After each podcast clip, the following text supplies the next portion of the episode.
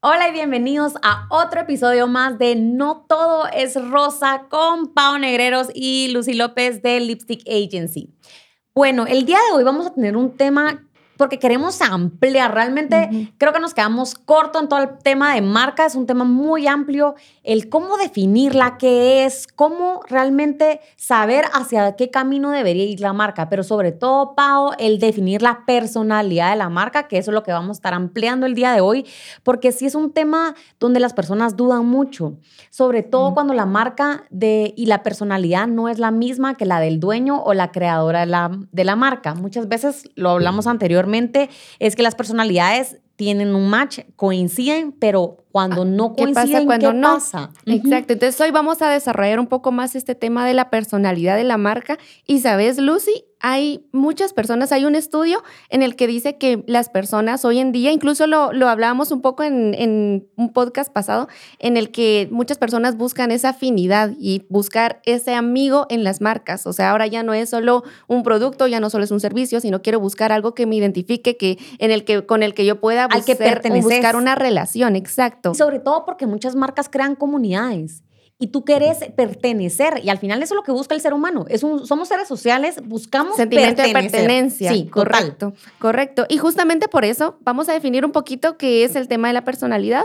La personalidad son rasgos, son cualidades, son maneras que al momento de unificarlas, eso define tu personalidad. Personalidad de una persona y definido como personalidad también para una marca. Entonces, todos los comportamientos que uno tome como persona y los comportamientos, las acciones que se realicen dentro de tu marca, tiene que ir definido por esto, por tus características, por tus cualidades, por la manera en la que te vas a transmitir y así es como se va a ir definiendo, ampliando y trabajando lo que es tu personalidad. Aquí vamos a romper un, un paradigma que las marcas son marcas.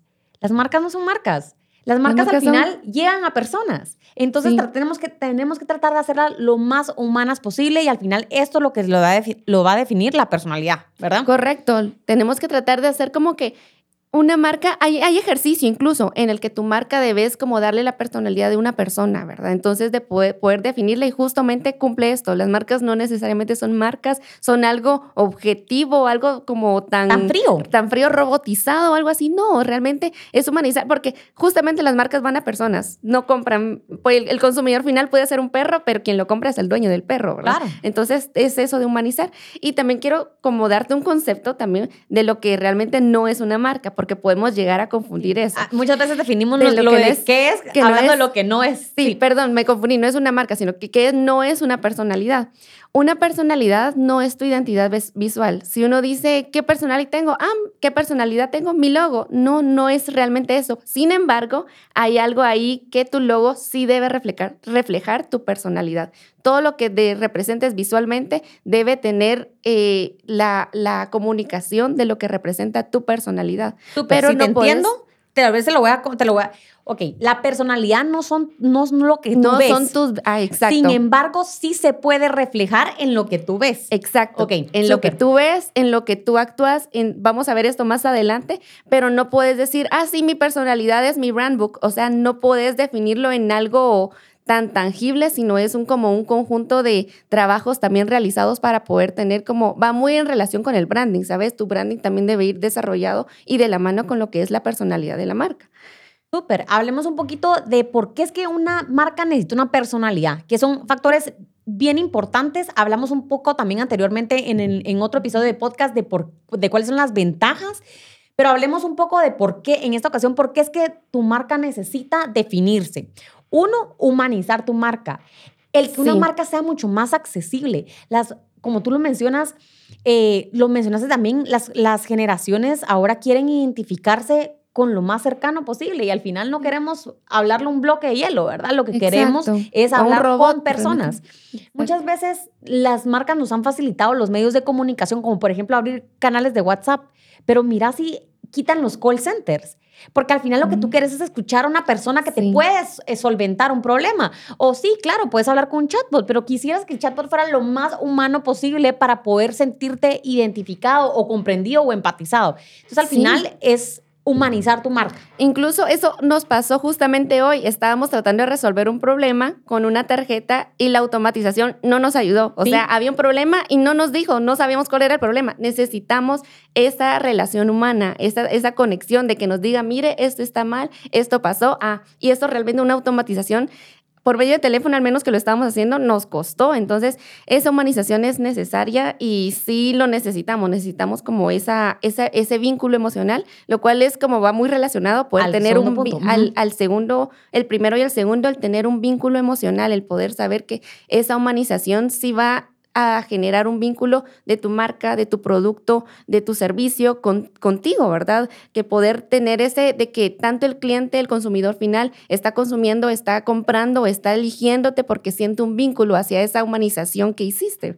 Mira, y cuando conectas emocionalmente con tu cliente, lo conoces mejor y sabes venderle mejor o sabes eh, cumplir sus necesidades mejor. Entonces, te ayuda también en otras partes que tal vez no, no, no está como un beneficio principal, pero sí hay beneficios secundarios de, vincular emocionalmente con tu cliente. Y justamente uno de esos está el, el uno número tres, ¿verdad? Uno de los de por qué necesita un número tres es de que al vincular correctamente y emocionalmente con tu cliente, atraes a esos clientes, los correctos. Uno a veces va disparando al aire, te, queriendo vender, queriendo atraer a todo tipo, pero debes atraer ese correcto, que es el que se, se se relaciona, se conecta contigo. Entonces, el poder atraer el cliente correcto te ayuda a que tus acciones de ventas también puedan ser un poco más em, eficaces, puedan ser un poco más atinadas. Exacto, no tirar a todo, sino puedas atinarle un poco más. El conocer tu cliente te hace atinarle mejor, atraer ese cliente correcto. Y también puede que pase esto o puede que no, te distinguís de tu competencia.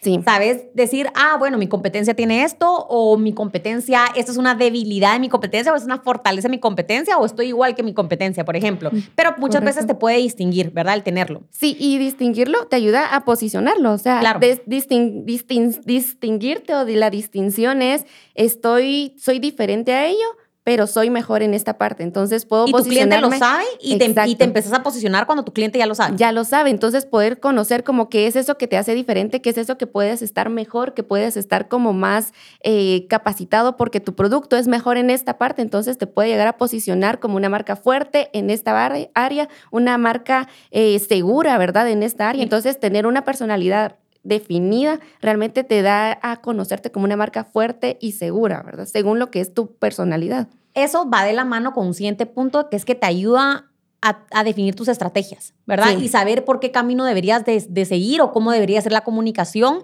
y te ayuda a sentar bases, ¿verdad? Exacto, a sentar bases como también la identidad visual, ¿verdad? O sea, una personalidad, como lo, mencionábamos, tu personalidad debe reflejarse en tu identidad visual. No es lo mismo, pero sí debe reflejarse tu logotipo, tus colores, la psicología del color. Hay, psicología de los logotipos también, entonces tu personalidad sí debe reflejarse en cada una de tus identidades, en tu identidad visual y cada uno de los visuales que quieras representar.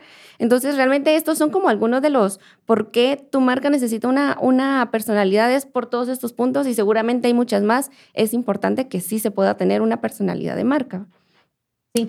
Y el, tal vez hay, hay, personas pues que puedan saber, no, no sé cómo definir. Yo quiero que mi marca, como tú dices, no tenga mi personalidad, porque a mí me gusta no, este no tenemos la misma. O no tenemos la misma. Naturalmente, tu marca va a ser distinta a lo que tú tenías como un concepto. Exacto. O, sos. Entonces, hay diferentes métodos, hay varios métodos en las que puedes eh, como encontrar esa personalidad. Sin embargo, hay una que sí se distingue, que es la, el modelo de los arquetipos, que es de Carl Jung.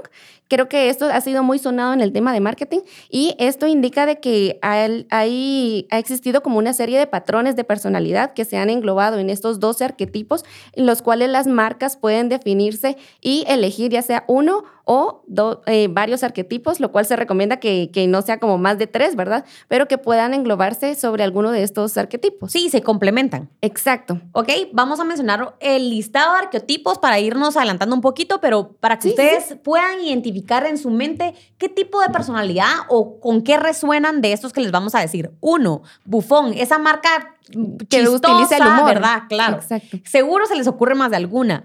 Una que es amante, esa que es todo es paz y amor, ¿verdad? La tres, una de ciudadano o esa que es como un buen amigo. Exacto. Cuatro, inocente, esa marca dulce, ¿verdad? Que sentís que no mata ni una mosca.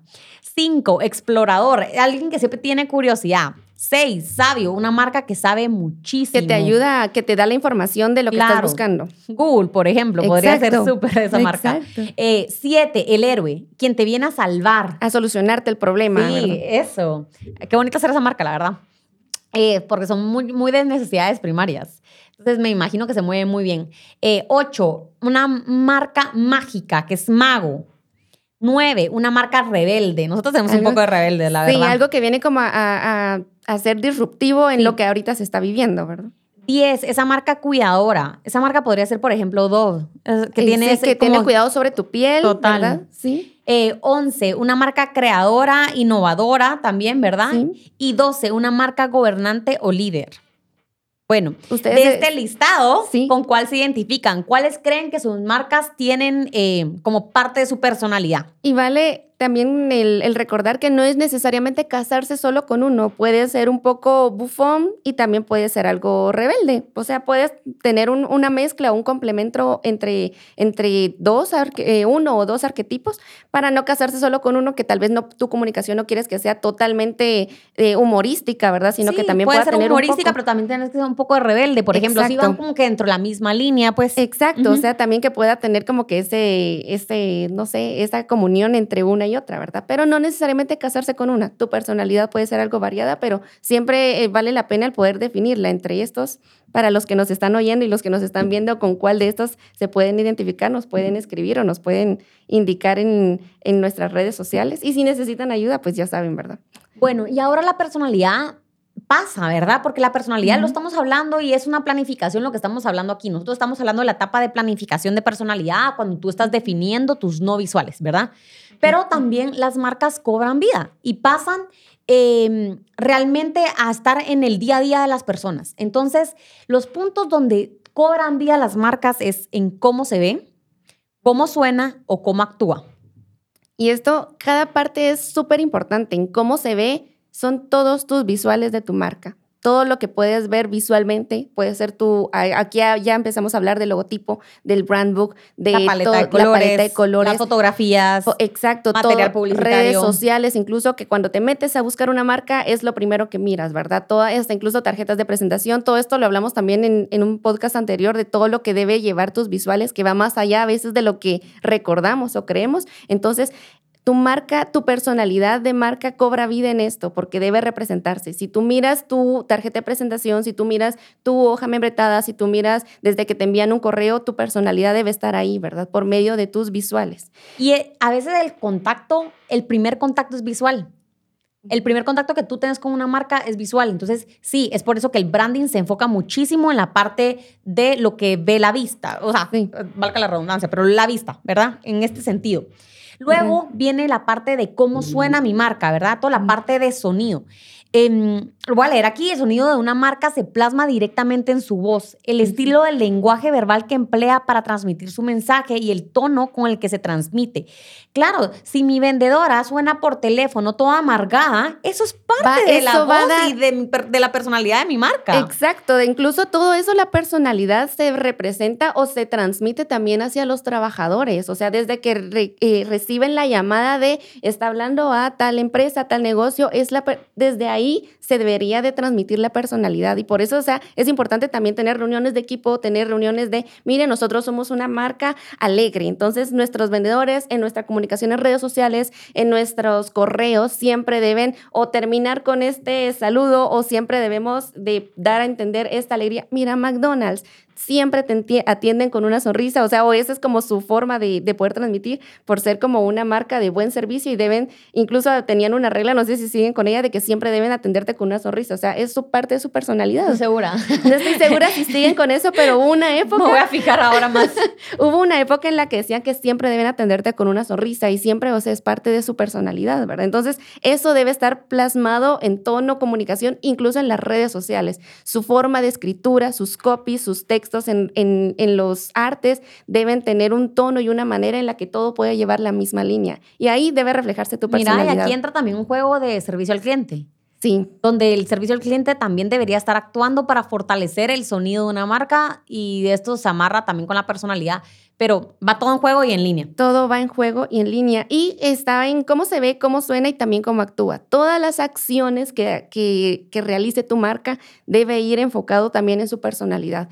Todas las acciones que hace una marca es lo que hace al final el branding, ¿verdad? Son todas las acciones, todas las estrategias y todo. Entonces, todo lo que vaya a estar en tu planificación de branding siempre debe ir acorde a tu, a tu personalidad de marca. Si hay nuevas tendencias ahorita en redes sociales, que en TikTok, en, eh, que bailes, que lo que sea, veamos, eso aplica para tu marca, realmente va conforme a mi personalidad, va conforme a lo que quiero transmitir, va conforme a, entonces, ¿qué tendencias puedo subirme yo? ¿A cuáles no? ¿A cuáles, eh, no sé, innovaciones puedo ya empezar yo a tomar? Si soy una marca tecnológica, la tecnología debe ser lo primero, ¿verdad? Entonces, mis acciones deben ir siempre en pro de la tecnología. Mira, y todo lo que tú haces hace que te perciban de una u otra manera. O sea, puede ser positivo y, también puede ser negativo. Entonces hay que tener mucho cuidado en esta área donde estamos diciendo eh, que tus acciones sean intencionadas hacia lo positivo y no hacia lo negativo. O sea, y es por eso que las redes sociales también juegan un papel tan importante en destruir la reputación de una marca. Sí, correcto. Entonces siempre tus acciones tienen que ser, ahí sí que planificadas, cuidadosas, revisadas, ¿verdad? Para que todas las acciones que realices no... Platicaba un poquito, no, no, no, sé si te salió un video a ti en TikTok sobre cómo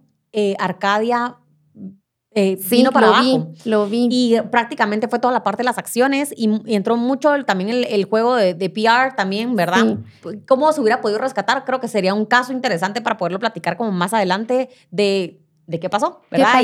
Y, cuáles fueron las acciones que realmente destruyeron una marca, un centro comercial, un negocio y todos los negocios que estaban dentro que habían invertido, ¿verdad? Pueden ser incluso las acciones o incluso la falta de acción. También. O sea, puede ser ya sea una o la otra. Debe haber un balance, un equilibrio entre eso. ¿Cuándo actuar? ¿En qué tiempo actuar? Eh, ¿De qué forma hacerlo? Para que al final la respuesta que des ante cualquier problemática no venga a crear más caos, ¿verdad? Acerca también en los tiempos de crisis. Bueno, crisis es otro episodio. Otro tema, crisis en redes sociales o crisis de tu marca. Creo que eso vamos a ampliarlo también, ¿verdad? Que eso es un gran temazo, ¿verdad? Pero sí es el, todo el tema de las acciones, de las acciones que tú realizas, sí deben reflejar lo que es tu personalidad. O sea, cualquier tipo de acción en redes sociales, en BTL, en eventos, ¿verdad? Deben, hasta incluso la, lo que son los adornos, las temáticas, la planificación de un evento también debe ser conforme a tu personalidad. Si eso es una marca elegante, debe todos los adornos, los, los recuerdos que des, todo eso debe reflejar tu personalidad, ¿verdad? Bueno, eh, vamos a concluyendo un poquito sobre el tema y platicando sobre algunos puntos que ya mencionamos anteriormente y algo que es bien importante, ¿verdad, Pau? Todas las marcas tienen una personalidad. Entonces, aunque ustedes crean que no lo tienen, sí la tienen, ¿verdad? Entonces, bien importante es trabajenla intencionadamente porque está, ¿verdad? Está. Y eso es, va, entra a otro punto de conclusión. Trabajar intencionalmente la, la personalidad va, va de la mano a, si no la trabajo, de alguna forma va a salir tu personalidad y lo mejor sería que hacerlo estratégicamente. Hacerlo estratégicamente, que salga lo que yo quiero que salga y que no se perciba algo negativo que yo no quería que saliera. Pero todos tienen personalidad, entonces trabaja en tu personalidad o si no, tu personalidad va a salir por ti y puede hacer que salga algo que tú no querías que saliera, ¿verdad? Sí, también podemos tener más de una dimensión como personalidad de marca o más de un arqueotipo. Entonces, recuerden, no solo estamos casados con un tipo de arqueotipo, pero sí definámoslo desde el principio, ¿verdad? Entonces, bien importante esto.